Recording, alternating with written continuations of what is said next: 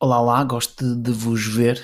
Uh, não sei se é bem. Então, hoje hum, gostaria de trazer um conceito que tenho utilizado muito em workshops e aquelas partilhas e aquelas dinâmicas pomposas que a malta faz e podcasts também sobre teletrabalho e sobre uh, trabalho remoto, aquelas coisas todas. Pronto.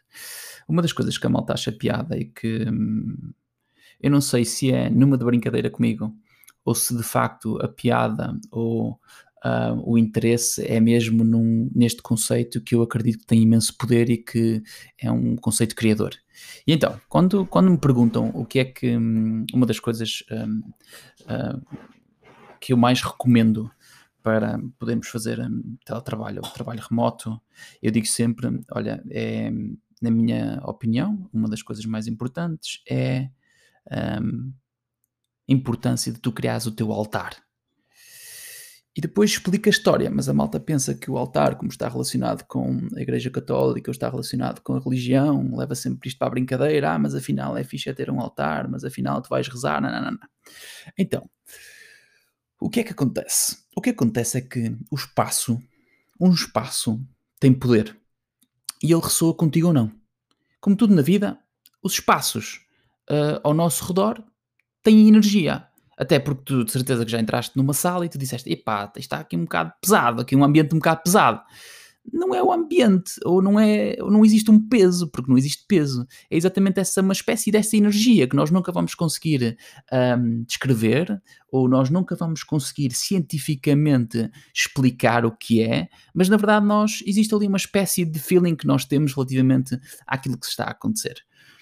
E porquê é que eu digo que o espaço tem poder e porquê é que eu digo que um, uma das coisas mais giras que nós poderíamos fazer para nós podermos trabalhar é criarmos o nosso espaço de altar? É que, eu não sei se vocês sabiam, mas um, o altar um, foi criado hum, há muitos anos uh, com o intuito de ser o nosso espaço âncora para a reza. E eu não sei se vocês sabiam, mas a raiz etimológica de reza é criar, é criação. Então nós, na verdade, nós estamos, quando estamos a rezar, estamos a criar. E digam-me lá uma coisa, quando vocês fazem ou produzem coisas, produzem aquilo que nós chamamos, eventualmente, em alguns casos, trabalho, o que é que é? Não é também uma criação?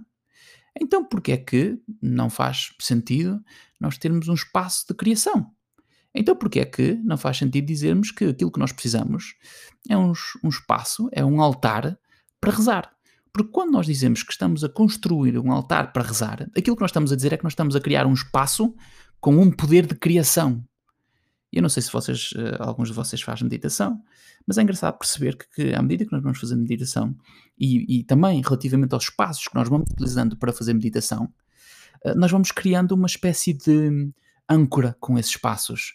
E o que é que na meditação quer dizer este espaço âncora? Quer dizer que mais facilmente, com este espaço âncora, nós conseguiríamos chegar a um estado de energia, de energético, um espaço de sintonia, um espaço de flow uh, mais propício para a criação. Então, por que não, todos nós, termos um próprio espaço, uma espécie de um espaço sagrado de trabalho, de criação? E na verdade, ao invés de trabalharmos nas cozinhas, nas salas, com os putos à volta, aquela confusão toda, mas um, um, uma coisa que nunca mais acaba, de, de, de, até espaço muitas vezes associado a emoções mais negativas ou de ansiedade ou de outra coisa ou de outra coisa qualquer, nós pudéssemos começar a criar os nossos cantos, o nosso altar, para mais facilmente ficarmos em fluxo com a criação. Porque na verdade novamente, acho que já disse isto N vezes, como dizia Agostinho da Silva, nós somos poetas criadores, nós nascemos para criar. E aquilo que mais importante nós podemos fazer é nos cumprirmos a criar. Porque tudo o resto é ruído e não serve para nada.